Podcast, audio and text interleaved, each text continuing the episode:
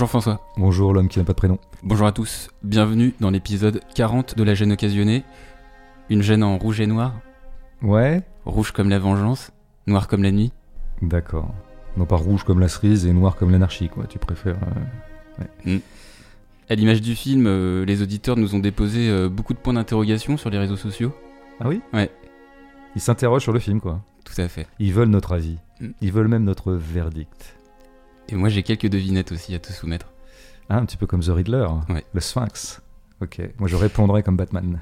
Yes. Tu fais The Riddler, je fais Batman. C'est un peu ça Un le, peu ça, le ouais. deal. Moi, je trouve que ça va assez bien avec nos physiques respectifs. Alors le Batman, c'est euh, The Batman. C'est le septième long métrage du réalisateur américain Matt Reeves. Gotham City est une mégapole gangrénée par la corruption et la délinquance. La nuit, euh, l'héritier Bruce Wayne devient le Batman, justicier masqué déguisé en chauve-souris, qui combat la criminalité en parallèle de la police. Son adversaire se nomme cette fois euh, le Riddler, serial killer masqué lui aussi, et qui par ses crimes dénonce les liens étroits entre la pègre et la municipalité de Gotham. Dans cette nouvelle adaptation très sombre de Batman, Reeves incorpore à ce film enquête policière et jeu de piste, faisant du héros non plus seulement une créature d'action, mais un détective habité par l'esprit de vengeance. Ouais, je pense que c'est la première chose qu'il faut noter dans le film, c'est le l'importance du motif du détective ou de disons de la panoplie du détective. Je voudrais quand même partir un peu d'une petite généralité théorique, comme je les affectionne. Ça fait quand même longtemps que je m'interroge un peu sur la raison pour laquelle les des films de super-héros ont à ce point-là squatté le cinéma populaire américain notamment et donc mondial à partir, je dirais, des années Fin des années 80. fin des années 80 parce que Batman ça commence là d'ailleurs. Ouais, 89 avec Tim Burton. Ouais. Mais surtout 90 et grosse montée en puissance en 2010, quoi, Ouais. avec notamment évidemment les franchises Marvel euh, exemplairement. Au moment où Disney d'ailleurs rachète Marvel. hein. Tout à fait, ça a dû jouer. euh, bon, après, c'est toujours une question qu'il faudrait se poser, quoi. Pourquoi est-ce que ce genre-là, en tout cas ce type de héros, les super-héros, était totalement absent du cinéma des années 70 Bon, il y avait Superman. hein. Superman a- est advenu à ce moment-là, je crois, à l'écran, en tout cas dans sa mouture la plus connue. Euh, mais disons, cette espèce de tsunami de super-héros qui nous tombe dessus depuis 20 ans, est-ce qu'il y a une logique là-dedans? Est-ce que ça peut s'expliquer? Bon, moi, il y aurait plusieurs manières de le dire, bon, ne serait-ce que politiquement, mais ça j'y crois un peu moins, mais moi je pense qu'il faut aller regarder, puisqu'il s'agit d'un phénomène industriel, il faut regarder du côté de l'industrie, quoi. Des nécessités, je dirais, ou des vicissitudes, ça dépend, euh, de l'industrie. À quoi le cinéma a été confronté dans les années, notamment 1990 et notamment 2000, à la concurrence des séries, à la concurrence des programmes de télévision et à la concurrence du streaming. C'est-à-dire, on pouvait consommer à l'infini, ce qui est un peu le cas maintenant de plus en plus d'ailleurs, euh, des films euh, sur ordinateur chez soi. Donc l'industrie a eu un problème de boutiquier de base. Comment faire en sorte que les gens continuent à aller se faire chier, à trouver une place de parking, euh, se rencarder sur des séances bien précises et aller s'enfermer dans une salle obscure pour 12 euros, alors qu'en fait ils ont tout à la maison? Et on connaît la réponse. hein. La réponse, c'est le gigantisme. C'est d'avoir produit euh, des films qui euh, prennent toute leur euh, ampleur à être regardés dans une salle obscure avec un grand écran, avec, Avec un système de son, ouais. euh, voilà. Tout ça est assez logique. C'était un peu ce qui s'était passé d'ailleurs dans les années 50 dans le cinéma hollywoodien, où la concurrence de la télévision, cette fois, non pas des séries télé ou du streaming, faisait qu'on avait vu débarquer des formes un peu comme ça, euh, très amples, comme par exemple le peplum. On l'avait déjà dit, je crois, dans une épisode, un épisode ou un autre. Mais là, euh, oui, je crois que ça vient quand même essentiellement de ça. Et c'est vrai que le super-héros, pour ça, est, est très intéressant parce qu'il est extra-humain. hein. Il n'est pas limité par son humanité. Ouais. Mais juste Euh, par rapport à ça, moi je dirais aussi autre chose. Oui, c'est euh, le développement des technologies, les effets spéciaux aussi, Absolument. où les studios se sont dit, bah, en fait, visuellement, on peut se permettre d'illustrer beaucoup mieux euh, des gestes, des mouvements Ouais, de- ouais. de super-héros qu'on pouvait pas faire dans les années 90. T'as ou tout, à fait, t'as tout à fait raison. J'y ai pensé d'ailleurs un peu à cet aspect-là. Et c'est vrai que bah, finalement, dans ce genre de phénomène, il faudrait toujours voir quelle serait la causalité technologique d'une évolution de telle industrie et la causalité purement économique. Et bah, j'ai fait la causalité économique, t'as fait la causalité techno, et à nous deux, bah, je veux dire, on a fait le tour de la question. Alors c'est vrai que se pose après un problème théorique, c'est-à-dire qu'on a affaire effectivement à des héros post-humains, et je pense qu'ils accompagnent une sorte de bascule post-humaine du cinéma populaire américain, et pas seulement américain, d'ailleurs asiatique aussi.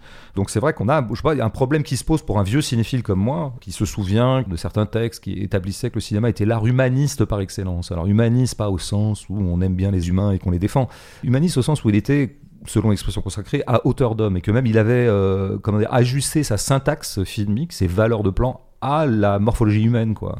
Alors est-ce qu'il peut encore y avoir le cinéma tel qu'on l'a connu et tel qu'on l'a aimé alors qu'on est passé dans le post-humain? Ça c'est vraiment une question. Alors elle est presque un peu trop abstraite et théorique pour être tout à fait honnête, mais c'est une question que je me pose. En tout cas, à l'épreuve de Batman, bah, je me dis qu'on n'a pas complètement basculé encore. quoi. On n'a pas encore complètement basculé dans un cinéma qui deviendrait euh, abstrait post-humain et qui se foutrait totalement, je dirais, des, des coordonnées humaines de ces héros et des possibilités humaines qui sont offertes à elle, c'est-à-dire limitées, quoi, parce que l'humain est limité.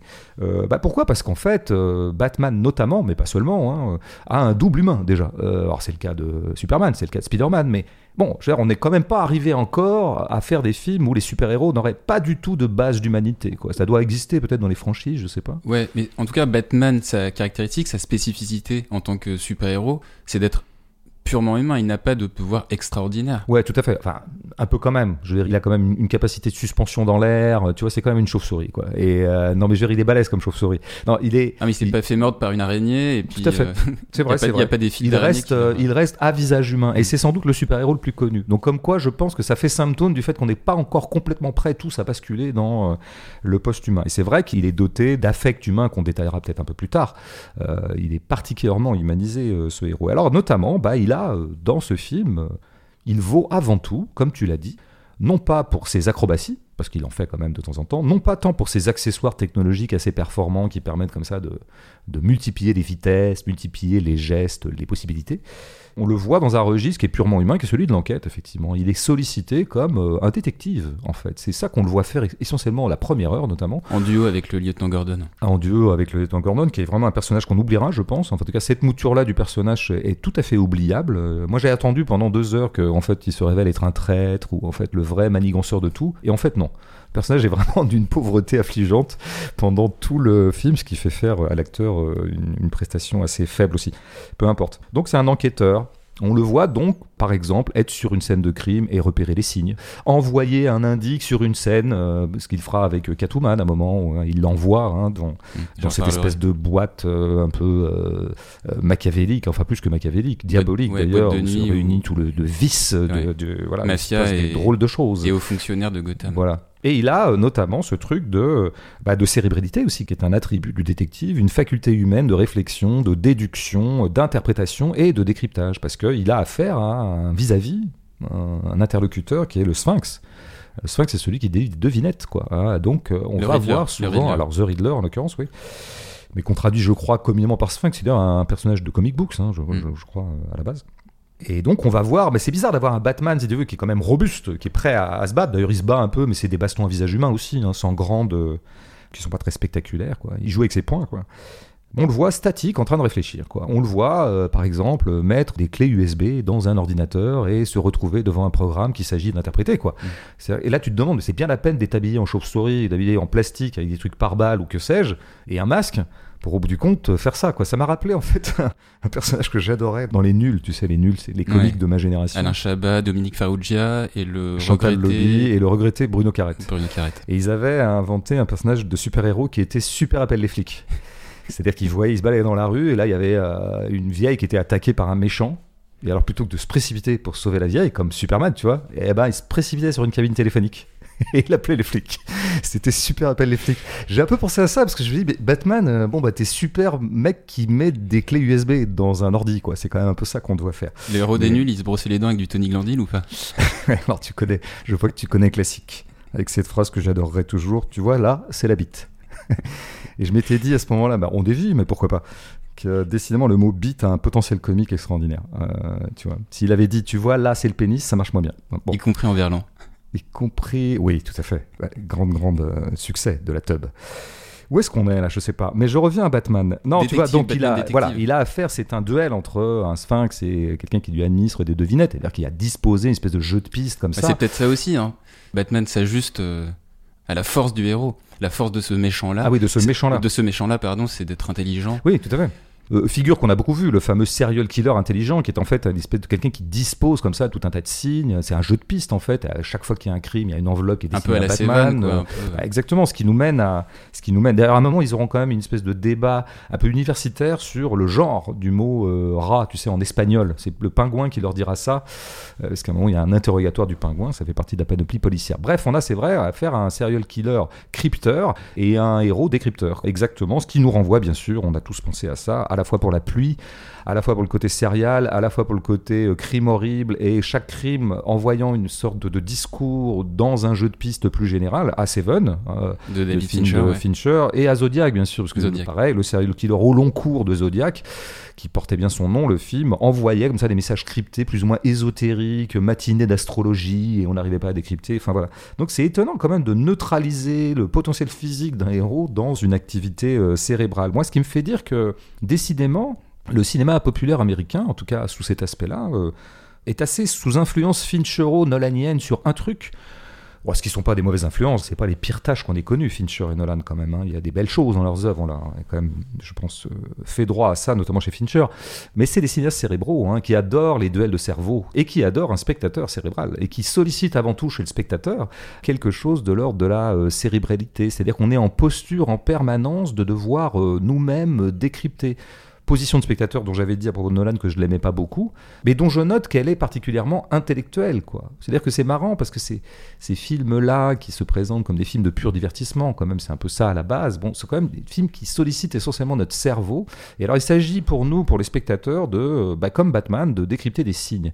Mais c'est vrai quand il s'agit de décrypter les signes qu'envoie The Riddler, et là on accompagne Batman dans son travail, je dirais, euh, d'élucidation et de décodage du code, mais je pense que c'est vrai en fait de toutes les scènes.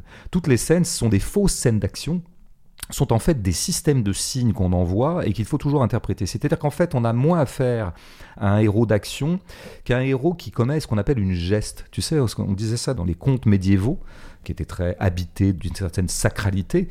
En fait, c'est une geste, la geste de Chrétien de enfin pas de Chrétien de de Perceval, son héros, la geste de tel héros médiéval. Parce que c'est quoi une geste? C'est quelque chose qui pourra être raconté et qui fera légende et où tous les gestes en fait sont signifiants. En fait, tous les gestes sont des rituels et c'est des messages qu'on envoie. Alors, je prendrai euh, juste un ou deux exemples pour finir cette première partie. Tu vois, c'est la scène, par exemple, assez anodine où il est avec Catwoman, ils sont euh, au sommet d'un immeuble, dans mon souvenir, et il y a le, un ciel le- un, un petit peu crépusculaire. alors, un peu comme tout le film, quand même crépusculaire. C'est-à-dire qu'on est quand même, on sort pas du crépuscule. On, Bon, on- voit pas le jour. hein, Pour moi, c'est nocturne. hein. C'est un film plus nocturne Oui. que crépusculaire. C'est vrai, t'as raison. Et là, effectivement, on a euh, peut-être, alors une aube ou un crépuscule? C'est Moi, je pense que c'est un crépuscule. Ouais, mais tu t'y connais mieux que moi en crépuscule, donc je t'accorde ce point. Non, mais ils sont tous les deux avec Catwoman, et il y a une figure de salopard euh, qui doit être le procureur de la ville, je crois, dans mon souvenir. Il est suspendu dans le ville, le pauvre procureur, quoi. Il va tomber. Donc il s'agit de l'achever ou de ne pas l'achever. Catwoman est pour l'achever, pour venger sa copine, puisque ce monsieur s'est mal comporté avec euh, sa meilleure amie. Et donc elle est pour, en gros, lui piétiner euh, les doigts qui l'accrochent encore à la vie. Euh, bon, et là, bah, Batman, lui, qu'est-ce qu'il fait? Bah, Plutôt que de piétiner le doigt et de précipiter ce méchant dans le vide, eh ben, il accroche Il- son il a- bras ouais, et il le sauve. Ouais. Mais ça, c'est des gestes rituels, si. C'est des gestes signifiants. Et c'est, en gros, Catwoman était pour la vengeance, c'est-à-dire faire subir au méchant ce qu'il a fait subir à ma copine. C'est la vengeance, c'est le côté circulaire de la vengeance, on sait bien, œil pour œil, dent pour dent. Et Batman, lui, au contraire, faut sortir de la vengeance, puisque je ne vais pas tomber dans le même vice. Ce qui est un peu paradoxal Euh, que- hein, quand même, parce que le mec se fait appeler euh, I am vengeance. Tout à Enfin, fait. Je suis, je mais, suis la vengeance. oui, mais c'est le moment justement où je pense qu'il s'extirpe un tout petit peu de Mm. cette appellation de vengeur. Et d'ailleurs, cette scène qui est déjà elle-même très ritualisée, où tous les gestes signifient quelque chose, signifient en fait des positions éthiques, eh bien, est accompagnée d'un discours. Batman parle à ce moment-là, il fait une espèce de leçon éthique, éthico-philosophique à Catwoman en lui disant en lui disant d'ailleurs une chose intéressante, une chose banale qui est de dire faut pas se venger parce que tu tombes dans le vice que tu voudrais guérir, mais il lui dit surtout tu te fais du mal toi-même. Ça j'aime bien. Je trouve que c'est plutôt une belle idée euh, d'écriture, je dirais. Tu te fais du mal à toi-même, toi-même en cédant au mal que tu voudrais combattre, tu t'enfermes toi-même dans le mal et tu te fais du mal en faisant le mal. Euh, ça c'est plutôt intéressant. Puis après je pense qu'il il en tirerait quelques leçons politiques. Ça c'est une première scène, tu vois, qu'on peut interpréter comme ça. Mais en fait toutes les scènes sont comme ça, y compris le dernier gros moment la fameuse scène d'action climax finale qu'il y a dans tous ces films. Batman essaie de neutraliser les méchants, comme on sait, il se bat avec eux, ça se passe comme d'habitude en l'air, et là il est suspendu à un câble, Un câble électrique. câble électrique. Suspendu lui-même à, à une surface d'eau. Ça va, j'avais pas noté, mais Ce, ok. qui, ce qui en fait aurait pu euh, causer un accident, euh, l'accident de Claude François en fait. Tout à fait. D'ailleurs, on sent que Parce y Batman y a y de la pense. foule On sent le- que Batman pense à ce moment-là à Claude François. Moi, je pense que c'est une référence. hein. Non, je veux pas mourir aussi connement que ce chanteur euh, éminent. Donc non, et on le voit euh, couper lui-même euh, le câble. Avec une partie de son armure. Alors c'est intéressant ce geste. Et qu'est-ce que ça veut dire se précipiter dans le vide? En fait, c'est retrouver le sol. En fait, il va se retrouver à hauteur d'homme, justement. Tiens, on y revient. Parmi les gens. Et c'est en fait, qu'est-ce que c'est que ce geste? C'est pas simplement le geste de quelqu'un qui se précipite dans le vide et qui se retrouve à terre. C'est quelqu'un qui décide. À ce moment-là, c'est une décision philosophique de vivre parmi les humains et de les sauver, puisque le geste qu'il fait après, c'est de les sauver. On le voit d'ailleurs guider des humains. tu Mm. vois, a- Avec un fumigène euh, voilà, euh, donc tout à ce moment-là est rituel. Euh, Par ailleurs, je, il ne m'a pas échappé qu'il tombait dans l'eau et qu'on le voit un moment immergé dans l'eau. Il y a un petit suspens. hein, Va-t-il revenir? Et il émerge. Bon, bah ça, je veux dire, pardon, hein, mais euh, j'aime pas être décrypteur parce que ça m'intéresse pas beaucoup. Mais ce que je veux dire, c'est que le film me met en position d'être comme ça. Je ne peux y voir qu'une naissance, bien sûr. hein. Un Je peu dire, christique, c'est un peu christique. ben oui, donc on est dans un cinéma, ouais, que j'appellerais avec mes mots à moi, euh, rebattu, qui serait un cinéma idéaliste, quoi. C'est un cinéma euh, d'idées. Et il s'agit toujours d'aller chercher l'idée, le discours, le sens, le message. C'est pour ça que je crois que d'ailleurs, euh, quand on lit des critiques, c'est souvent ça qu'ils font, quoi. Ils sont eux-mêmes dans la position de Batman par rapport à The Riddler. Il s'agit de décrypter, de recevoir les signaux, de les interpréter. Donc en fait, on est non pas en position de spectateur, on est plutôt en position d'exégète. Et moi, j'appelle ça finalement, par un retournement des choses, un cinéma intellectuel, vraiment. Cinéma intellectuel. Et tu vois, on a vu tous les deux un film qu'on a beaucoup aimé là récemment et on a failli consacrer la gêne à ce film. On a failli bon, en avoir rien à foutre en fait. pour, voilà, c'est ce film-là qui s'appelle donc Rien à foutre. Et bon, pour des raisons de timing, on a renoncé, on fait Batman plus tôt. On pourrait dire, tu vois, il y a toujours une espèce de perception a priori qui serait de dire un film comme Rien à foutre qui est fait par deux jeunes Français qui émergent et qui parlent un petit peu du capitalisme mondialisé du moment, avec une exigence formelle un peu particulière. Ça, ça serait du cinéma intello. Et Batman, ça serait du cinéma de divertissement, qu'il s'agirait de recevoir sans trop se prendre la tête. Mais c'est tout le contraire. C'est tout le contraire. C'est rien à foutre qui est un cinéma matériel, concret, sensitif, sensoriel, sensuel. si- Incarné. incarné et qu'il n'y a plus qu'à recevoir matériellement, voir ce qu'il y a dedans. Quoi. On me demande simplement de voir les choses, de suivre cette femme qui est hôtesse de l'air, tout ça. Alors que euh, quand je vais voir Batman, qu'est-ce que je travaille du ciboulot? Donc renversons un peu les choses. Un certain cinéma populaire, dit populaire et dit de divertissement sans se prendre la tête, est beaucoup plus prise de tête qu'un cinéma qui peut être perçu parfois de loin par rapport à des signaux grossiers comme un cinéma prise de tête. Moi, je me suis beaucoup moins pris la tête devant Rien à foutre que devant Batman. Alors, euh, on va parler un petit peu du héros, on va parler un petit peu de Bruce Wayne, Batman. Je t'avais dit que j'avais des devinettes pour toi. Ok, je prends. Ouais. Est-ce que tu sais combien de fois Batman a été adapté au cinéma Celui-ci inclus? Bah, dans la période récente, c'est-à-dire la période où moi je suis vivant depuis Burton, je dirais. Sans compter le, le film Lego. Ouais. Moi je dirais 9 ou 10. C'est 10, bien ouais. Ouais. Donc il y a trois diptyques. euh, donc celui de Tim Burton, celui de Joel Schumacher, celui de Zack Snyder, et puis la trilogie de Nolan. Mm. Et puis donc ce dernier de Reeves. Donc Batman au cinéma, ça commence donc euh, en 1989. J'y étais. T'y étais, ouais. Bah, j'ai 18 ans, je suis majeur, donc je peux enfin aller au cinéma. Par ailleurs, je viens de renverser le pouvoir roumain, euh, euh, le pouvoir tu, viens de est-allemand. chuter, tu viens de faire chuter le mur aussi. J'ai fait chuter le mur, donc je me dis, j'ai le droit de m'offrir un petit cinoche. Et je vais voir un Burton. Voilà, c'est ma vie. Et donc, bah, chaque fois donc, qu'un nouveau réalisateur s'est emparé du sujet, bah, ça a été l'occasion d'opérer euh, des petites modulations dans l'écriture du héros. Alors, schématiquement, on était euh, en présence d'un Batman classiquement euh, justicier masqué la nuit, et le jour, parfois un peu la nuit, euh, Bruce Wayne, richissime chef d'entreprise, séducteur un peu à la James Bond. Ici, on a toujours ce côté Batman qui combat les méchants, mais le Bruce Wayne un peu flambeur, un peu séducteur, chef d'entreprise, bah, Reeves l'a complètement soustrait au profit d'un Batman en- posture de détective, tu l'as dit, mais surtout d'un Bruce Wayne torturé psychologiquement, sans vie sociale quasiment, à part la scène d'enterrement. Qui est, qui est pas la socialité la plus joyeuse qu'on peut envisager. C'est le mec qui sort que pour les enterrements. le mec vraiment un bon pote. En tout cas, Batman, euh, ce Batman, c'est plus sombre que d'habitude, puisque physiquement, on le voit quand il enlève son masque, les yeux de l'acteur Robert Pattinson sont exagérément cernés, son visage est aussi pâle que celui qu'il avait dans la saga Twilight sur les vampires, il ne sourit jamais, quasiment peu, Euh, que ce soit avec Alfred ou en public. Moi, j'ai trouvé qu'il parlait peu, toi tu le trouvais peut-être un peu plus loquace, mais j'ai trouvé qu'il parlait assez peu. Non, non, c'est vrai, il est taiseux. hein, Ouais. Tout à fait. Il est ténébreux, comme on dit. Ce serait un beau ténébreux. Tout à fait, Ouais. ténébreux. Quand il frappe ses ennemis au sol, les coups de poing ne sont pas isolés mais multiples et très rapides, ce qui accentue l'hyperviolence du personnage. Et puis stylistiquement, l'aspect euh, plus sombre, plus brutal de ce Batman, bah, il passe également par son équipement, avec par exemple le premier plan de lui cadré sur ses bottes, des bottes qui par leur volume, le son qu'elles produisent au contact du sol et de la pluie, accompagnent le poids de la brutalité du personnage. Alors pour revenir à l'abcès psychologique du héros, il y a un personnage et un film auquel euh, Reeves a pensé pour construire euh, son Bruce Wayne. Deuxième devinette. Est-ce que tu sais de qui il s'agit et de quel film? Un personnage de l'histoire du cinéma? Personnage euh, à la fois de l'histoire du cinéma, parce que en fait, je fais référence à un biopic et à un, un chanteur en fait. Bah, moi, je pensais à Kurt Cobain. Tout à fait. Oui, plus ou moins une chanson de Nirvana, tu sais, qui revient tout le temps. Voilà, Something in the way. way, ouais. Quelque chose dans la manière. Je sais pas ce que ça veut dire, something in the way. C'est bien, c'est bien traduit. Hein. Comment tu, tra- Comment tu traduis ça? Peut-être quelque Something- chose sur le chemin, peut-être. Ah, peut-être, ouais. Peut-être plus. Mais c'est un drôle de titre. hein. Très beau titre, très bel album hein, quand même. Ouais. Moi, j'aime bien celle en live. Enfin, la, la version live, le unplugged. euh. Tout de suite, le mec il se la pète. Ouais, ça- voilà. Ouais, en tout cas, donc le film auquel euh, il a fortement pensé pour construire ce personnage, c'est donc euh, le biopic de, de Gus Van Sant sur ce chanteur euh, Kurt Cobain de Nirvana, du groupe Nirvana, Très grand film. Last Days, Très très qui grand fait film. partie donc d'un triptyque sur la mort avec Jerry et, et Elephant. Ouais. Sur le parallèle en- entre Cobain et Batman, Reeves dit, je le cite, que Bruce Wayne est poussé par la recherche d'un sens. Il mène une vie dangereuse et une relation compliquée à la célébrité. Reclus, il est en proie à une forme d'addiction, et sa drogue, ce serait d'être Batman, fin de citation. Donc, indépendamment du teint pâle de Wayne euh, inspiré par Cobain, bah, filmer l'obsession d'être Batman, ça nous explique pourquoi on a majoritairement des scènes avec Batman plutôt qu'avec Bruce Wayne. Et en parallèle du côté grunge, la noirceur du personnage, le côté ténébreux, bah, il culmine avec un autre aspect dans le film, ce sont euh, des micro-signes qui renvoient à la psychanalyse. Au début et à la fin du film, on a par exemple la voix off de Pattinson qui se superpose au plan d'un journal intime.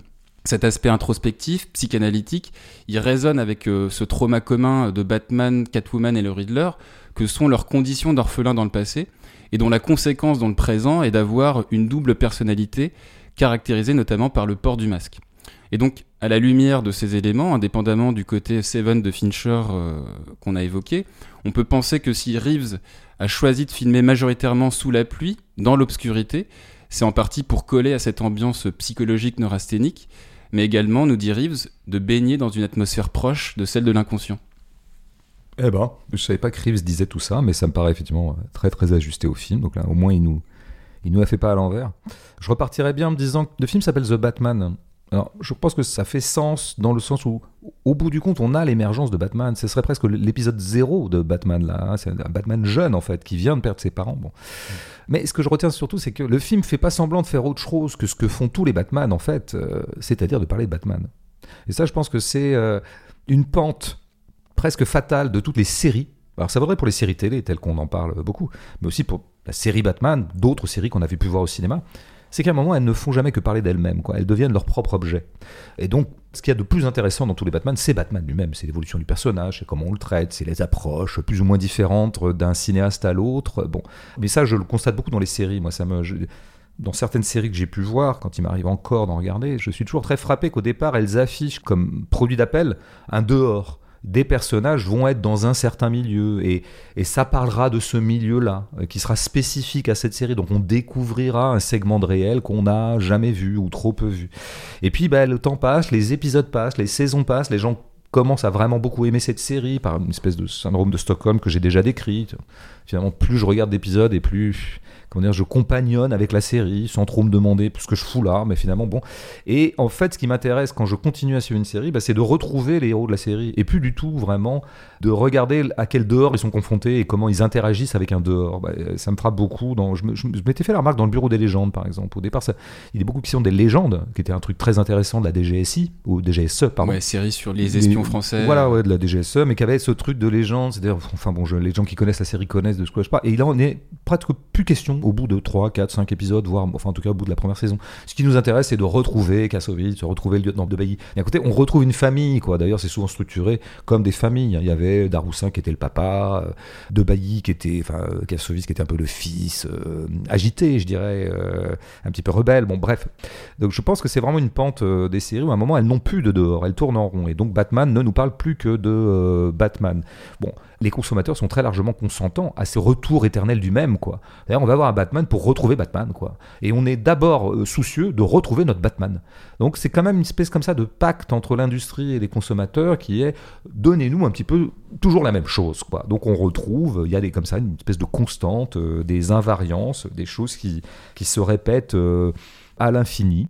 Et d'ailleurs, ça n'appelle plus que des commentaires où il s'agit de comparer les Batman entre eux. Quoi. Tu vois, on compare pas Batman à un certain état du cinéma, on compare les Batman entre eux. Et tu as cette espèce de concept critique, enfin concept, c'est pas le mot, hein, euh, qui est toujours un peu le degré zéro de la critique, qui est le bon cru. Tu sais? Alors c'est un bon cru? Oh, écoute, c'est plutôt un bon cru. Bah, moi, écoute, je trouve que c'est plutôt un mauvais cru. Ah bon? Moi, je trouve que c'est un bon cru. Voilà les conversations. Donc, c'est sûr que là, on tourne en rond, quoi. C'est-à-dire, on tourne en rond intellectuellement, on tourne en rond critique. La série elle-même tourne en rond, tourne un peu sur elle-même. Elle a une espèce de puissance d'inertie, comme ça, qui est tout à fait euh, fascinante par rapport à Batman. Parce qu'il y a tout un tas d'éléments dont tu as parlé qui sont déjà dans les précédents, en fait, quoi. Donc, tu vois, c'est bon. Alors, après, comme on est dans une stratégie industrielle, comme ça, de resservir du même, on sait très bien qu'on va quand même pas racheter exactement du même. Donc, intervient un autre euh, fait bien connu commercial, il faut quand même un principe de variation. Il faut une petite valeur ajoutée du nouveau produit. Bon, finalement, comme les iPhones, quoi. Qu'est-ce que le 9 euh, apporte de plus au, 8 et qui justifie que j'achète un 9 plutôt qu'un 8, par-delà le fait qu'il est juste euh, attractif. Donc là, les variations, moi je dirais. Bon, tu as une variation, tu en as un peu parlé. Effectivement, tu parles du noir, mais tu sais, les Nolan s'appellent The Dark Knight. Hein la noirceur fait partie des attributs fondamentaux de Batman. Il est dans le florilège des super-héros qu'on connaît. Le noir, c'est lui le ténébreux, c'est lui le... il sort la nuit, il sort pas le jour. Voilà, il est... Bon, par ailleurs, il est euh, de noir vêtu, euh, plus ou moins. Et c'est une chauve-souris, créature de nuit, euh, créature nyctalope. tu vois, donc là, je pense que la variation qu'on nous propose est simplement une intensification. C'est-à-dire c'est ça, c'est exactement, je cherchais le mot. Tout à fait. On a surligné la noirceur. Chromatiquement, ça va très loin quand même. Le film est presque en noir et blanc. Je veux dire... Mm. J'ai vu une blague euh, qui circulait sur les réseaux sociaux qui était pas mal. Vas-y. Que le prochain Batman, il, a, il va être réalisé par Pierre Soulages. c'est pas mal. C'est une blague un peu, je dirais, cultivée. Euh, c'est pas mal, c'est pas mal. Euh, non, donc là, je pense qu'il y a ouais, juste un, surlignage noir, quoi, chromatique. On est allé encore plus loin dans la palette, je dirais, euh, espèce de camailleux de noir, hein, si ça a un sens. Il y a quelques, un petit peu de marron de temps en temps. Il y a un moment, je, sais, on voit apparaître tu sais, la drogue du truc et le collier. Le collier. Mais qu'est-ce que c'est que cette drogue bah, ce serait bon, Je pense que c'est une espèce de métaphore ou d'équivalent de, je sais pas, l'héroïne ou tu vois, ils appellent ça le collier. Bon, pourquoi pas. Euh, il y, a, y a un moment, et ça apparaît, c'est hyper coloré. Je sais pas si tu te souviens. C'est dans des pochettes, c'est dans des pochettes un petit peu euh, flashy quoi. Et ces couleurs sont tout à fait euh, font presque mal aux yeux tellement on s'est habitué à une gamme euh, chromatique extrêmement noire. Après, tu l'as dit effectivement, le personnage de Batman et de Bruce Wayne est particulièrement accusé dans sa noirceur, ça c'est vrai, au point qu'on va, tu l'as dit, dans du Kurt Cobain, on va dans du chanteur de rock gothique, on va dans une pâleur proche effectivement de la pâleur du vampire, où on se souvient que Pattinson avait émergé dans Twilight. Ok, ça j'ai bien vu. Sachant que la chauve-souris euh, elle-même est... liée au vampire. Tout à fait. Ça vient de loin cette histoire. Ça fait longtemps que Batman est associé à ça. Mais c'est vrai que là, on en a mis une couche. Moi, ce qui m'intéresse surtout dans la variation, je dirais, que propose cet épisode de Batman, la variation vraiment spécifique pour le coup, et qui est tout à fait d'époque. Parce que je pense que c'est ça aussi, les franchises de super-héros ou les séries, c'est que c'est toujours la conjonction ou la greffe de variables sur des invariants. Et les variables sont souvent empruntées au mode de l'époque, aux tendances lourdes de l'époque. Et c'est ça qui est pas très intéressant. Et eh ben là, par exemple, on en a fait quoi?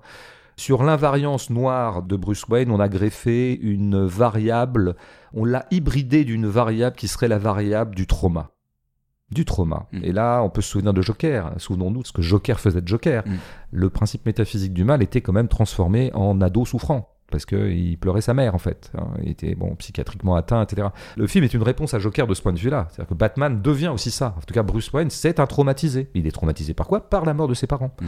Ah, donc là, tu sais, on se retrouve dans ce que nous sert le cinéma euh, partout dans le monde. Il y a un épandage de ce genre de film euh, qui est la fiction de deuil. Bah, c'est quelqu'un qui veut faire le deuil, qui est encore dans le post-trauma y compris les euh, deux autres, hein, Catwoman et le Riddler. Tout à fait, tous sont pris là-dedans. Ils sont tous orphelins. Euh, en tout cas, ils ont tous un trauma qui les a euh, touchés et dont ils essaient de se remettre. Donc, c'est quelqu'un qui va engager, ce qui revenait un petit peu à ta piste psychanalytique, un travail de deuil ou du deuil. Ça dépend de la préciosité de celui qui parle. Donc, il est engagé, par exemple, par The Riddler. The Riddler est son psychanalyste. The Riddler est son révélateur. Il soumet à un jeu de pistes pour l'amener à une vérité. La vérité étant quoi? Étant que ben, ses parents, ses parents qui le mythifient, a fortiori depuis qu'ils sont morts. Notamment son père, Thomas Wayne. Son père était au bout du compte un peu mouillé. Il n'était pas le généreux philanthrope en exception de la corruption généralisée que le petit Bruce aime à apercevoir. Parce qu'il a commandité un meurtre, je crois. C'est ça, il, a, il, a, il a mouillé avec Falcon, quoi, en gros, puisque Le Falcon est un petit ouais. peu l'autre nom du mal joué Mm. par Turturro. Bon. Mais ça, ça fait aussi partie du travail de deuil. Parce que c'est quoi le travail de deuil, en fait? C'est aussi, euh, métaphoriquement, c'est savoir s'arracher à ses parents. C'est-à-dire que je me rends compte que mes parents sont pas parfaits, en fait. Et c'est ça, faire le deuil de l'enfance. C'est faire le deuil des parents parfaits. Et là, eh bien, ça fait partie du travail de deuil que The Riddler propose de faire par son jeu de piste, par son scénario oedipien. Eh bien, ça fait partie du travail de deuil que de se rendre compte que tes parents que tu mythifiais n'étaient pas si vertueux. Et donc, peut-être que tu auras un peu moins de mal à te remettre de leur mort. Tu vois, on est dans cette trame-là. Bon, donc ça, c'est la variation très d'époque et très, je dirais, euh, pff, schématique et banale que propose cette mouture par rapport à un invariant qui est la noirceur de Batman. Mais il y a un autre truc, moi, qui m'intéresse et qui m'a toujours intéressé dans les Batman. C'est la noirceur d'être un héros. C'est ça la touch de Batman dans la bande des super-héros, c'est que c'est quelqu'un qui vit assez mal le fait d'être un super-héros et qui s'interroge en fait beaucoup sur ce statut dont il a hérité malgré lui. Un peu qui renvoie à la phrase de Spider-Man. À grand pouvoir, grande responsabilité. Tout à fait, absolument. Sauf que Spider-Man, je pense, j'ai pas vu les derniers Spider, donc je peux pas vraiment, j'ai pas fait le suivi du truc. Mais le- dans mon souvenir, le vivait pas comme Batman le vit. Euh, Batman le vit d'abord comme un destin, avec ce que ça comporte toujours de coercitif, un destin. Tu sais, c'est un peu la mélancolie du prince William, qui m'émeut toujours beaucoup, moi. Tu sais, c'est tu nais prince, quoi. C'est quand même, euh, bon, c'est un Du destin. prince Harry ou William? Alors les deux, mais c'est surtout Parce y, William. qui- il y en a un qui le vit mieux que l'autre. hein. Ouais, c'est William qui va prendre le. Mais euh, oui, Harry lui fait son petit punk à deux balles. Mais moi, moi, c'est William qui m'intéresse. Euh, Dans la famille royale, je préfère William. Euh, même physiquement, il est chauve. Et moi, j'ai toujours une sympathie pour les chauves. Non, mais tu vois, c'est un dessin. Ce que d'ailleurs signifie, tu vois, le système de signes que dispose la dernière scène du film. Catwoman et euh, Batman sont, Sont- côte à côte en moto. En moto, ouais. Catwoman part la- sur la, droite. Ouais, et lui sur la gauche. Et il ne voit que lui dans son rétroviseur, il ne voit pas elle. Et ben c'est quoi en fait? Ben moi je ne pourrais pas avoir d'histoire d'amour. Pourquoi? Parce que moi mon dessin c'est d'être un super-héros, donc solitaire.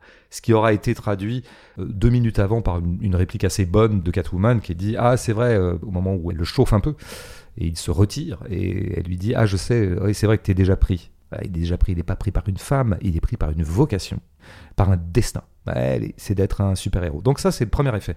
Mais le, le truc beaucoup plus intéressant encore... Et, que Et côté addictif aussi, hein, qui est aussi euh, Oui, ça, souligné par euh, Ouais. Reeves. C'est une addiction en fait. Absolument. Il peut pas s'empêcher de, quoi. Ah, ouais. C'est marrant, tu vois. Reeves, qui est très dans la psychologie d'époque, dit addiction. Moi, je préfère dire destin. C'est pas le même niveau, euh, je dirais pas, c'est pas le même niveau au sens qualitatif, mais c'est pas le même plan d'analyse. Mais il y a peut-être les deux d'ailleurs, puisque c'est vrai que le dernier plan final euh, en hauteur où on voit Batman avec sa torche, avec son fumigène, Mhm.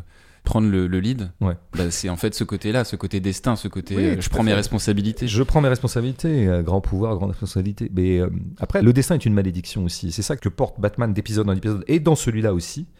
Alors il faut expliquer cette malédiction. Pourquoi c'est une telle malédiction Et pourquoi c'est inquiétant pour Batman d'être le super-héros voué à sauver Gotham? Tu sais, il y a une phrase qui est très connue de Brecht. J'en oublie toujours le libellé exact. Mais c'est à peu près T'es sûr que c'est Brecht cette fois-ci? Parce que la dernière fois, tu nous as sorti une citation de, Ouais. Et c'était pas de Talleyrand Talleyrand, et, et c'était le cardinal de Retz. Oui, mais tu sais, en fait, euh, tout ça, c'est un peu pareil. hein. D'abord, c'est le même siècle, n'importe quoi. Ben, on l'attribue à Talleyrand, figure-toi. Ah, c'est pas bien de me prendre en faute. Tu sais, je perds. Les gens, les gens m'accordent un crédit culturel énorme, hein, donc tu es en train de me griller là. Alors là, je suis à peu près sûr que c'est de Brecht. Euh, il est bien mal en point, le pays qui a besoin de héros. Bon, je crois que c'est à peu près ça, la- le libellé. Alors Mm. c'est intéressant. Pourquoi il est bien mal en point, le pays qui a besoin de héros? Bah Parce que si un pays a besoin de héros, c'est qu'il est mal. Tout simplement. Donc le héros est un symptôme du mal. Il est le sauveur du mal, mais il en est aussi le symptôme. Il est le guérisseur de la maladie, mais il en a aussi un symptôme. C'est-à-dire qu'il est indissociable du mal. Il y a une espèce de lien organique entre le sauveur et le mal lui-même. Bah, sachant que Gotham City va pas très bien. hein. Bah, Gotham City va pas du tout bien. Gotham City est en plus, alors c'est là que viendrait le côté hyper, comment dire, la malédiction d'avoir à sauver cette ville. Bah parce que c'est une ville corrompue, c'est une ville vraiment, mais c'est l'enfer en fait, c'est l'enfer sur terre, tout le monde, il n'y en a pas un pour rattraper l'autre, et là ils, ils en font des caisses. hein, En plus, là, elle est, bien, elle est bien crade la ville. hein, bien. elle est crade, elle a tout contre elle, quoi. On voit bien que tout est gangréné par la pègre, en fait, y compris les gens qui seraient censés nous débarrasser de la pègre. Donc, ça, c'est la grande mélancolie de Batman. Tiens, au truc suivant. C'était assez simple quand les super-héros apparaissent dans les années 30-40, ils sont là pour sauver l'Amérique. Bon. sauver l'Amérique d'un envahisseur extérieur, d'un danger extérieur. C'est pour ça que ça a beaucoup accompagné la guerre froide aussi, les super-héros. C'était un petit peu connexe, quoi. Bon, ben là, tout va bien. L'Amérique, c'est chouette. En face, c'est vraiment des sauvages communistes. Donc, je n'ai aucun scrupule à sauver le bien contre le mal. Tout va bien. Mais qu'est-ce que ça veut dire de sauver une ville qui est elle-même hyper corrompue? Est-ce que je vais sauver, protéger la ville du vice, la protéger du vice, ou est-ce que je vais protéger la ville du vice? En fait, en protégeant Gotham, il protège le vice. Et il le sait bien. Et c'est ça la mélancolie de Batman. Il voit bien, d'ailleurs, en, général, ça sert à rien son intervention. La ville continue à être ce qu'elle est. Elle s'est simplement préservée d'un mal plus ou moins extérieur qui est représenté par le méchant de service. Mais une fois que ce méchant est éradiqué, tout continue. Rien n'a été résolu de sa corruption. Ouais, après, comme tu parlais de signes, justement, euh, le fait que tout explose à la fin, qu'il y a une inondation euh, générale, généralisée dans la ville, mm. bah, c'est un peu une destruction. Euh, je vais pas dire schumpeterienne, mais à la Shiva, tu vois. Oui. C'est-à-dire euh, détruire pour mieux reconstruire derrière. C'est le fameux coup de la régénérescence. On régénère la ville. Mais enfin, on n'y croit pas une seconde. On a vu, le mal était tellement ample. Donc en fait, Batman porte sur lui l'idée que de toute façon, il est lié organiquement à une ville qui est de toute façon insauvable. Il est le sauveur de l'insauvable. Et que même à chaque fois qu'il sauve cette ville, ponctuellement, ben en fait, c'est une façon que la ville se pérennise dans son vice. Alors ce qui fait que, c'est ça qui est le plus intéressant visuellement dans la série des Batman, et notamment dans celui-là, c'est ce que je préfère dans ce film, c'est quand, en fait, Batman est disséminé dans la ville. C'est-à-dire, il est la ville lui-même. Il y a une phrase qui est fondamentale dans le film, qui est très bien, c'est un bel effet d'écriture, c'est « Je ne vis pas dans l'ombre, je suis l'ombre ». Ah, ça, ça change tout. Qui diffuse d'ailleurs la peur. C'est ce qu'il dit au début dès qu'ils envoient le bat signal, en fait, certains criminels arrêtent de faire du crime parce, qu'ils ont peur. Ouais, c'est la nouvelle que Batman va. Mais moi, je parlais plutôt du fait qu'il est immanent à cette ville. Il est la ville elle-même. Ce qu'on voit très bien dans l'ouverture. Dans l'ouverture, on a sa voix off, puis on a plein de plans de la ville. Et c'est comme s'il y avait la voix, c'était la ville, quoi. Moi, j'aime beaucoup quand Batman n'est pas à l'écran, quoi. En fait, je crois que c'est les meilleurs moments du film, c'est quand Batman ne s'incarne pas et qu'on sent qu'en fait, il est la ville, mm. il est le vice, il est tout ça, en fait. Il porte tout ça. C'est ça que j'aime bien, c'est qu'il y a une tension au travail dans toute la série qui est de cet ordre-là, en fait, qui est un Batman qui est à la fois dedans et dehors. Il fait partie de la ville, mais en même temps, il habite quand même les recoins de la ville et il est un petit peu à part. On essaie de jouer, bon, le fait qu'il est en faveur de la ville, mais un peu contre aussi. Et on s'en sort avec l'idée, et ça reviendrait à la noirceur, qu'en fait, on a affaire à un héros contestataire. Ça, c'est le côté Kurt Cobain. On aurait affaire à un héros qui est là pour sauver cette ville tout en en étant le contestateur euh, numéro un. C'est ça que je préfère, je crois, dans tout ça. C'est le, en fait, la série rejoue en permanence un héros qui, un, se demande pourquoi il ferait le héros, quelle est la légitimité à le faire, et qui, en gros, part sur les bases de renoncer, de ne plus y aller, et en fait, toujours, il y retourne. Batman est un héros qui ne cesse de ne pas se suicider. Voilà dans quel espace il évolue. C'est celui qui est toujours au bord de tout arrêter et qui toujours, malgré tout, continue. Alors qui, malgré tout, continue essentiellement pour une raison essentielle, c'est que l'industrie a besoin qu'il continue. Mmh, tout à fait. L'industrie dont on reparlera euh, avec les auditeurs en fin d'épisode. Les auditeurs aiment bien parler d'industrie. Ouais. Euh, bah, comme tu l'as remarqué euh, en début de podcast, l'inspiration visuelle et scénaristique du film, elle, passe à travers ces enquêtes policières que sont Zodiac et Seven de Fincher, mais pas seulement. En fait, on, on, a un film qui multiplie les références cinématographiques des classiques du cinéma américain, à commencer par Vertigo de Hitchcock. Alors, pourquoi je commence pourquoi je commence Carrément par vertigo. Ouais. ouais. Allez, c'est parti. Tu vas voir, je vais, je vais y aller. Hein. Non, tu vas me convaincre, je sais. Alors pourquoi je commence par celui-là? C'est parce que euh, il me semble que l'ouverture même du film trouve son inspiration scénaristique et formelle dans Vertigo. Euh, la scène d'ouverture, c'est le méchant, le Riddler, qui observe sa victime, euh, le maire de Gotham, avec ses jumelles. Quelques plans plus tard, ce même Riddler entre en scène dans le plan où on le voit assassiner sa victime. Et puis plus tard dans le film, on le verra euh, manipuler Batman et le lieutenant Gordon par le biais d'un jeu de piste qui se matérialisera par euh, des enveloppes adressées à Batman. C'est-à-dire que ce personnage du Riddler, à l'instar de Scotty dans Vertigo, eh bien, occupe tour à tour plusieurs fonctions cardinales du cinéma. À savoir, premièrement, il est en posture de spectateur, puisqu'il épie sa victime, puis lorsqu'il assassine, il devient acteur, et enfin, par le jeu de manipulation qu'il élabore, il est metteur en scène. Par ricochet, ce passage de spectateur puis acteur puis metteur en scène, c'est exactement ce qui arrivera à Batman avec Catwoman, puisqu'on le verra lui aussi en 1 observer avec des jumelles, en 2 aller à sa rencontre, et en 3 lui demander de filmer les fonctionnaires de Gotham de mèche avec la mafia par l'utilisation de lentilles numériques. Alors l'injection, euh, des injections euh, formelles et scénaristiques de Vertigo, comme par exemple euh, la première apparition de Batman sortant de la pénombre, bah, c'est ce qui se passe à la fin de Vertigo avec cette nonne là au sommet d'un clocher. Il y en a d'autres, je vais pas toutes les relever. Je dirais juste qu'il y a aussi d'autres films euh, auxquels on peut penser, comme Le silence des agneaux dans la scène d'interrogatoire dans la prison entre Batman et Riddler. Après, il y a aussi euh, une reprise scénaristique amorcée dans Le Joker avec Joachim Phoenix, à savoir brouiller la perception morale du bien et du mal. De la même façon que la colère du Joker et des émeutiers était le résultat des inégalités sociales dans la ville, eh ben, la folie meurtrière du Riddler répond aux corrompus de la classe politique de Gotham, père de Bruce Wayne inclus. Alors, l'idée c'est pas tant d'étaler sa cinéphilie, mais plutôt de dégager à partir de cet aspect patchwork deux remarques pour saisir la conception du film. La première, c'est de redire qu'on est en présence de la dixième adaptation de Batman au cinéma. Mais qui dit dixième, dit forcément repassage, recyclage à l'intérieur même de l'univers de ce héros. Et donc, quitte à recycler, autant épouser cette logique jusque dans sa dimension cinéphilique, de manière à obtenir par ce principe d'hybridation une matière esthétique singulière qui élargit l'univers formel de Batman. La deuxième remarque face à ce constat d'un film qui fait du neuf avec du vieux, bah, c'est d'acter aussi le signe que les studios comme la Warner ont d'une part, pour des raisons lucratives, littéralement essoré la recette Batman. Et d'autre part, il n'est pas exclu d'imaginer Hollywood, Reeves inclus, être en panne d'inspiration, si bien que la mise en scène de ce Batman, à force de cumuler les références à d'autres films, bah, on oublie de concevoir la singularité de son propre film. Hmm. Bah, tu vois, oui, bah, absolument. Euh, on a affaire à un cinéma éminemment abstrait. Et dans cette abstraction-là, bah, en fait, on peut tout mettre, quoi. Et donc, effectivement, on peut ajouter toutes les couches qu'on veut, créer des patchwork, quoi. C'est alors des emprunts cinéphiliques, mais c'est comme s'il n'y avait rien au milieu, et qu'on créait comme ça des agrégats de références, d'emprunts matériels, d'emprunts visuels. Euh, et ça finit par faire euh, une production dont il faudrait euh, évaluer la singularité. Tu vois, on s'est peu demandé. Je me demandais tout à l'heure, mais pourquoi les super-héros étaient arrivés en force dans les 10, 20, 30 dernières années? Je crois qu'on s'interroge pas beaucoup non plus sur le fait qu'il y ait un compagnonnage comme ça ou une solidarité matérielle en fait entre la franchise et les super-héros. Ça c'est pas si évident. On aurait pu avoir des franchises sur autre chose, tu vois.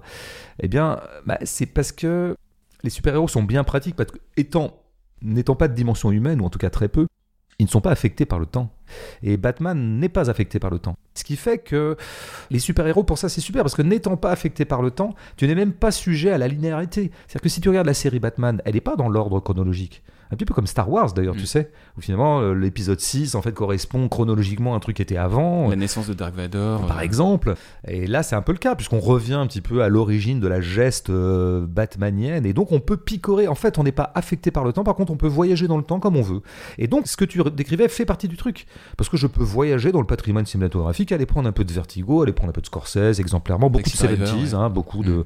Mm. Reeves, ayant l'âge qu'il a, je pense, à, à cristalliser sa cinéphilie autour des années 70 américaine, comme mm. tellement de gens de son âge et de mon âge. Ouais, il cite Pakula. Euh, voilà, par exemple. Euh, je sais pas si j'avais repéré que Pakula, mais ça m'étonne pas qu'il le cite. Enfin, tant que de toute façon, tu n'es pas tenu à des limites temporelles qui seraient par exemple le vieillissement de tes héros, une espèce de cohérence que j'appellerais humaine, mm. bah, finalement, tout est possible. Et ça crée comme ça des des produits dont effectivement la personnalité et la singularité est toujours un peu sujette à caution. Quoi. On ne sait pas trop euh, où on en est. Alors, si prends, moi, il y a quand même un truc qui m'a toujours plu dans cette série, c'est Gotham. Quoi. Mm. J'aime assez que la ville, bon, qui évidemment fait songer à New York, soit une ville un peu abstraite, mm. mais en même temps très concrète. Elle est transtemporelle, c'est-à-dire elle-même, elle est un agrégat de. Bah, elle aussi, elle est, très hybridée en fait, cette, ville, puisque c'est un mélange euh, visuel de Chicago et New York deux villes qui elles-mêmes sont des symboles de la pègre à des époques données différentes.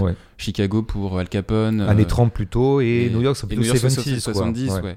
Et puis il y a une hybridation, même on n'arrive pas à situer temporellement en fait euh, cette ville, parce que le poste de police, il ressemble à un poste de police des années 70. Et à côté de ça, cohabitent des éléments du contemporain comme la clé USB que tu as cité, euh, l'utilisation d'Internet, voilà, des chats sur les réseaux sociaux. Mais moi, j'aime plutôt bien cette euh, hybridation temporelle comme ça, même si c'est un symptôme un peu douteux, mais euh, ça produit visuellement quelque chose d'intéressant. Et c'était intéressant dans Joker, par exemple. Mais ça fait aussi que cette ville n'est plus New York, n'est plus Chicago, n'est plus. Elle est la ville. C'est la ville, une espèce de microcosme de réduction du monde, en fait.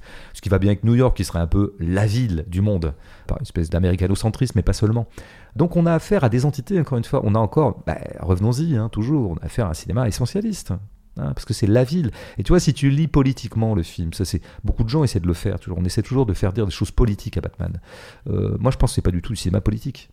parce que c'est du cinéma essentialiste. Le politique, c'est quand une ville est située. Elle est située historiquement, elle est concrète, elle est quelque part, et il lui arrive des choses bien concrètes. Avec son historicité. Là, on a affaire à la ville, et la ville, elle est soumise à quoi? Elle n'est pas soumise à des problèmes circonstanciés, situés.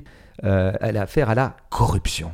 Elle a affaire au mal, en fait, tu vois, elle a affaire à la pègre. La corruption, il faut bien le dire, la corruption n'est pas une notion politique, c'est une notion morale.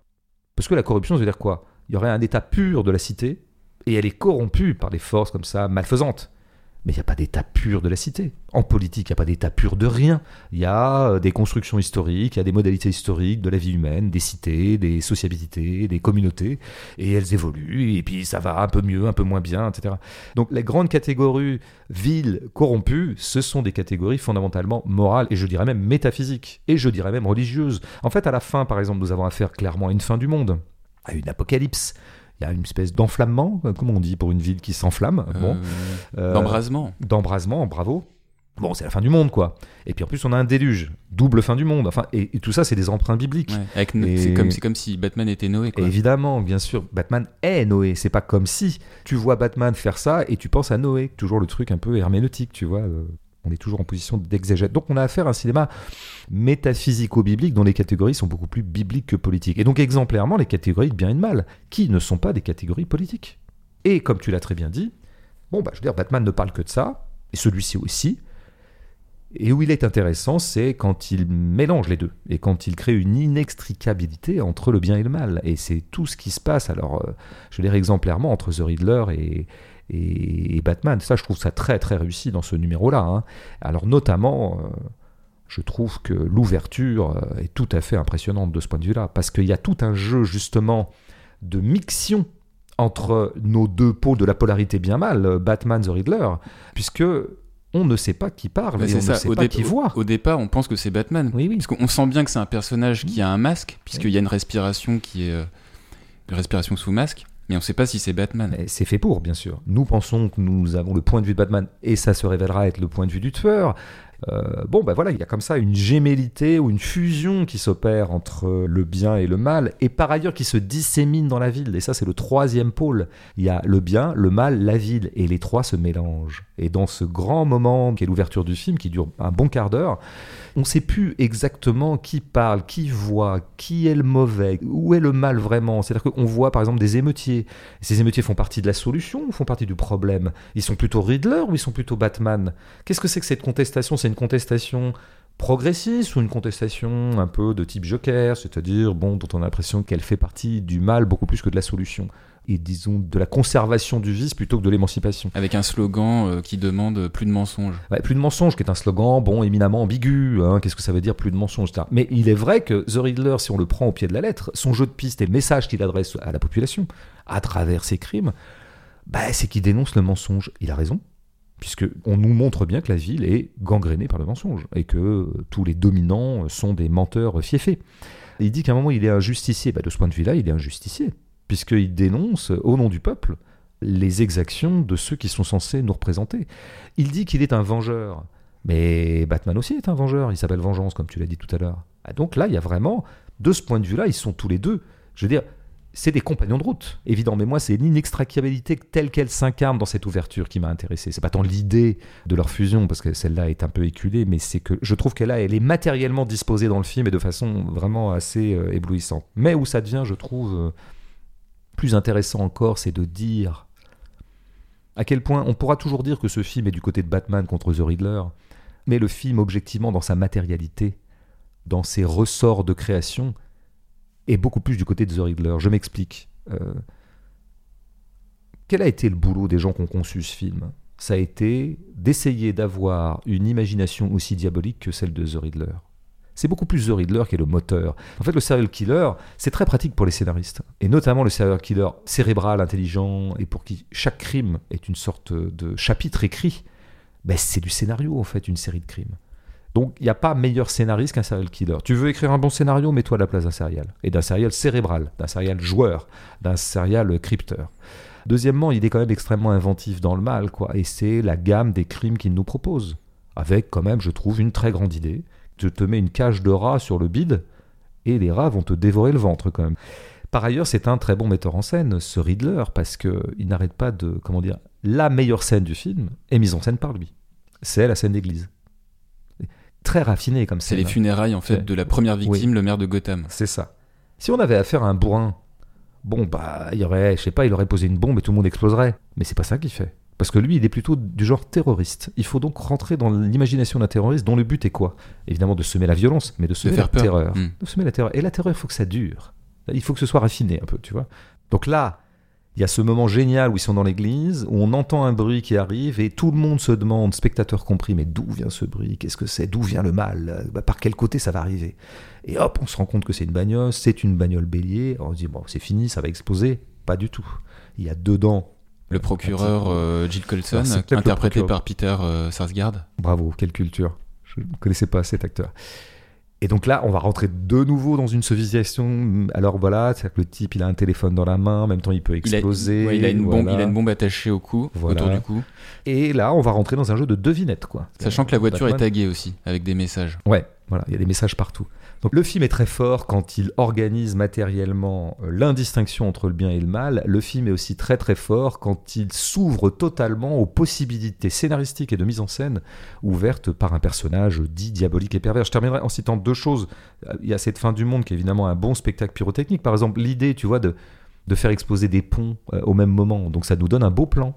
Voyez, c'est ça le rapport esthétique au monde.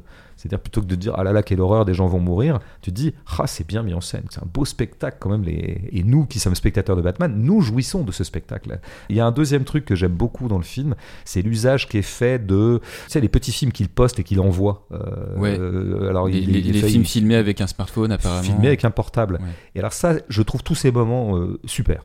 Je trouve que c'est des grands moments de cinéma. Avec une voix très euh, trafiquée, hein, qui fait très peur. Très, très, qui fait très peur. Mais le tournage même de ces vidéos là, je trouve que c'est ce qu'il y a de plus intéressant dans le film. quoi. C'est-à-dire que je- C'est là qu'il y a le plus de mise en scène, je trouve. Et c'est une mise en scène que produit lui-même euh, le héros euh, machiavélique. Surtout, il y a un truc qui est très intéressant, c'est qu'on dit souvent. euh, eh ben, il y aurait le monde du virtuel, si tu veux, ça serait le monde des réalisés, ça serait les réseaux sociaux, ça serait les vidéos TikTok, ça serait les vidéos Instagram, tout ça, ça serait le monde virtuel et irréel. Et euh, il y aurait la real life, où on se touche, on se contacte, ça, ça serait le vrai réel. Eh ben, ce que produisent ces moments-là dans le film, c'est exactement l'inverse. Dans un film très déréalisé, très abstrait, très idéaliste, très quintessentiel, très biblique, les saillies de réalité viennent de ces films-là. T'as eu peur un peu? À ces moments-là Bah, en tout cas, ouais, je- ça m'a réveillé, je dirais, en termes. En tout cas, l'angoisse est enfin montée. J'ai eu pour la première fois un petit peu d'appréhension vis-à-vis de ce héros, qui est par ailleurs un héros tellement conceptuel qu'on a du mal à en avoir peur, quoi. Qui fait des, des points d'interrogation dans son cappuccino. Ouais. Tu vois, par exemple, l'idée de l'arrestation est très bien, parce qu'elle est très simple. C'est-à-dire que le mec euh, se laisse arrêter, il est dans un café, il boit un café.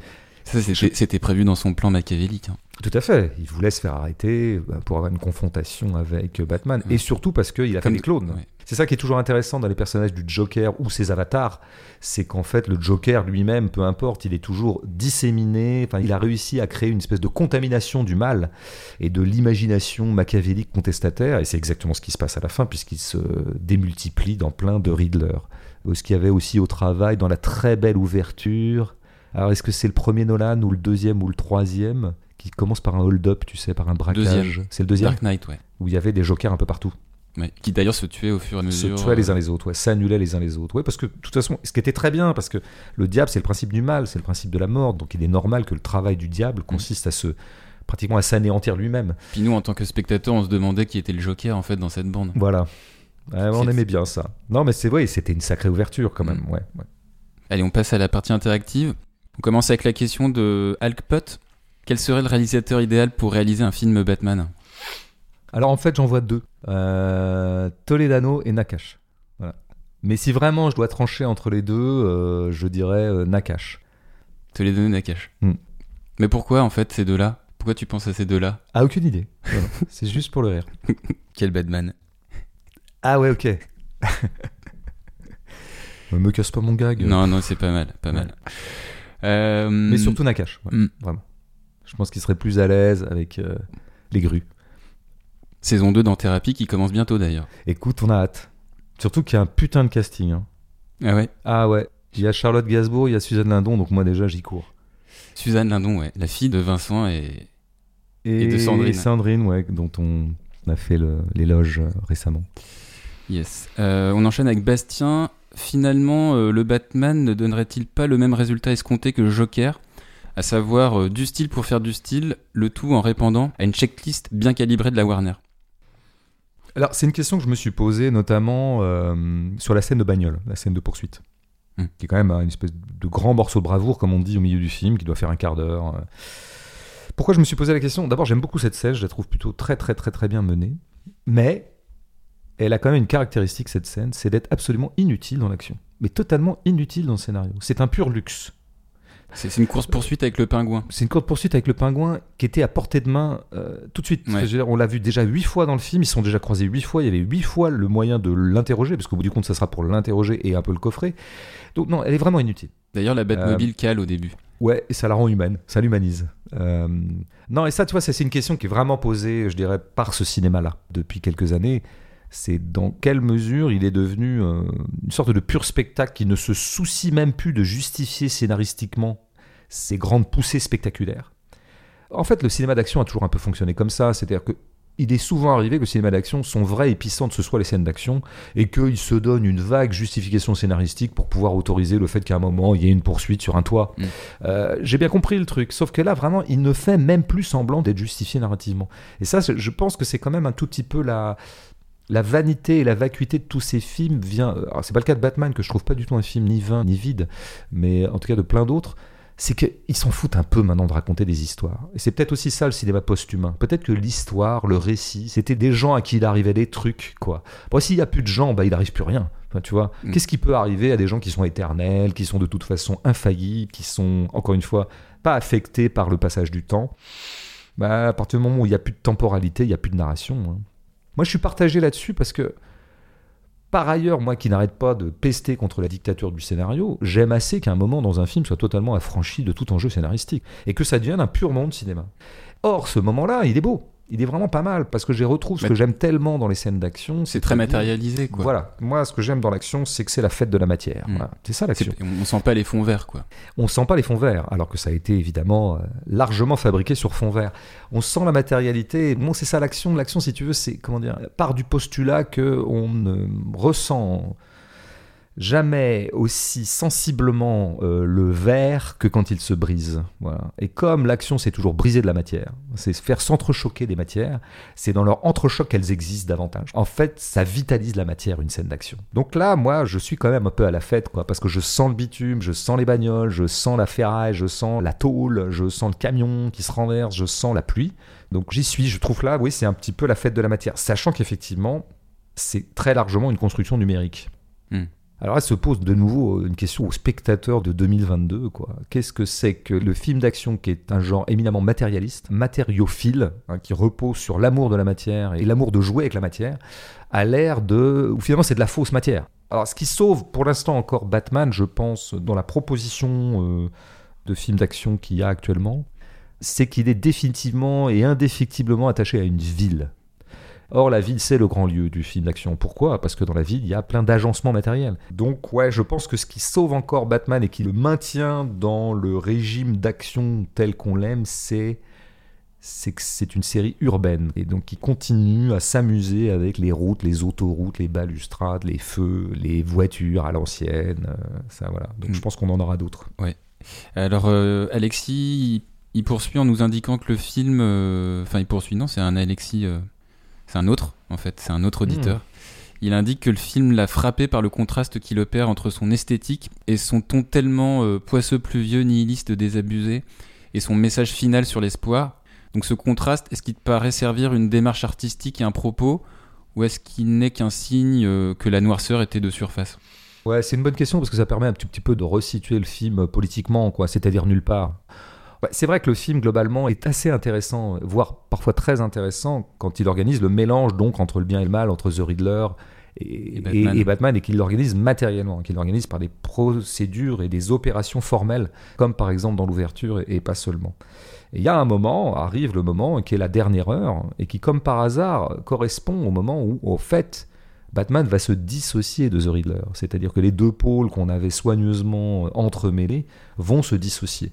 Et à partir du moment où c'est la dissociation, eh bien, on a effectivement un Batman qui, du coup, n'est plus un vengeur, il est devenu un justicier. Il n'a plus les deux pieds, en tout cas un pied au moins dans le mal et dans la corruption, il devient quelqu'un qui va vraiment va sauver le monde, qui devient donc Noé. Donc, c'est marrant toujours de constater que si tu veux, pendant deux heures, le film est assez intéressant, voire très intéressant, parce que précisément, il, ne choisit pas entre le bien et le mal, et qu'il mêle un peu tout ça, et qu'à partir du moment où il dissocie, il devient très très ennuyeux. La dernière heure est quand même euh, proche du soporifique, en tout cas, c'est vraiment pas la routine. Alors, au départ, je pense que pendant assez longtemps dans ce film, on a affaire à une forme qui tient essentiellement par ses faits de mise en scène, et à un moment, le scénario reprend ses droits. Et qu'est-ce que fait le scénario? Bah, Il fait tout ce que font tous les scénarios, il émet du discours il remet les choses à leur place. donc il y aura le bien d'un côté, le mal de l'autre. Batman est comme ça, et donc il y aura un affrontement entre les deux, et nous arriverons à éradiquer euh, The Riddler. Donc je pense que c'est ça, c'est le scénario qui reprend le dessus et qui fait que, bah, alors que nous avions un film très très noir, bah, nous avons d'un seul coup quelque chose qui s'illumine un peu. Et d'ailleurs, oui, à la fin, Batman est un peu une torche dans la nuit, puisqu'il porte une torche faible torche dans une grande nuit. Comme il y a un moment dans une scène que j'aime bien, c'est une scène de gunfight, enfin je veux dire en tout cas de...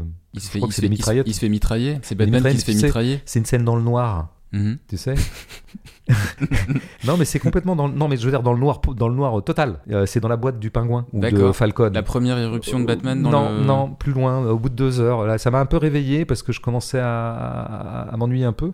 Et là, il y a un moment qui dure trop peu, qui dure une minute, où on a euh, les éclats, si tu veux, de mitraillettes sont les seuls principes lumineux de la scène. Mhm. Simplement, c'est la faible lueur dans le noir. Tu vois, encore, j'ai encore fait de l'exégèse à deux balles comment dire, plutôt que de dire que le film serait faussement noir et qu'en fait, au bout du compte, il est un peu bien pensant, en tout cas bassement moral, euh, je crois qu'il est soumis lui-même à une dialectique formelle interne qui est la dialectique entre la mise en scène et le scénario, pour le dire de façon un tout mm. petit peu trop grossière.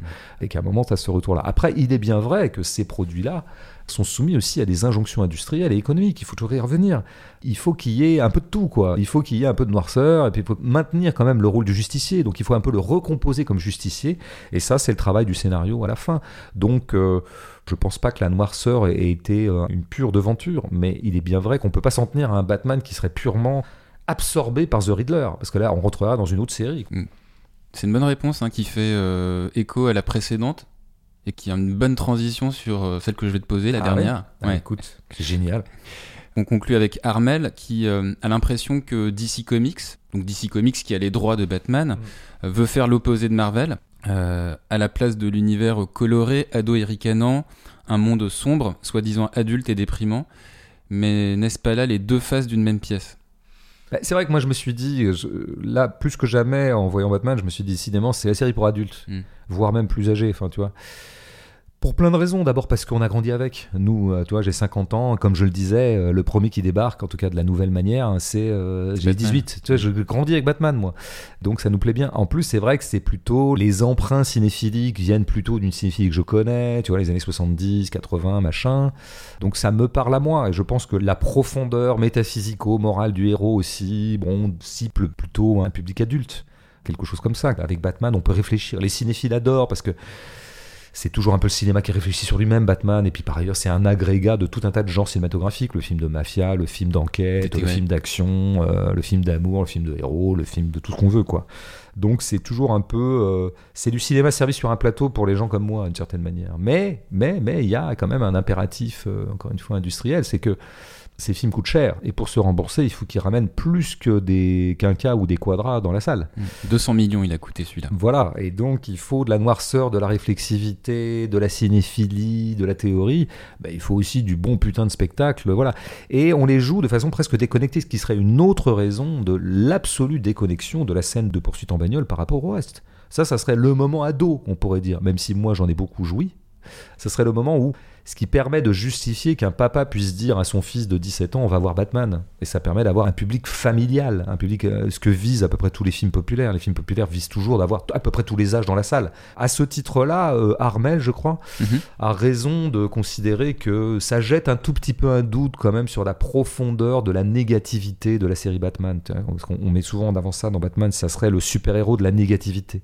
D'abord parce qu'on fait une grande part à l'empereur du négatif qui serait le diable, Joker et autres mais aussi parce que Batman lui-même est contaminé par le diable. Et parce que Noirceur, parce que Kurt Cobain, parce que euh, Vampire, parce que tout ce qu'on a dit, quoi.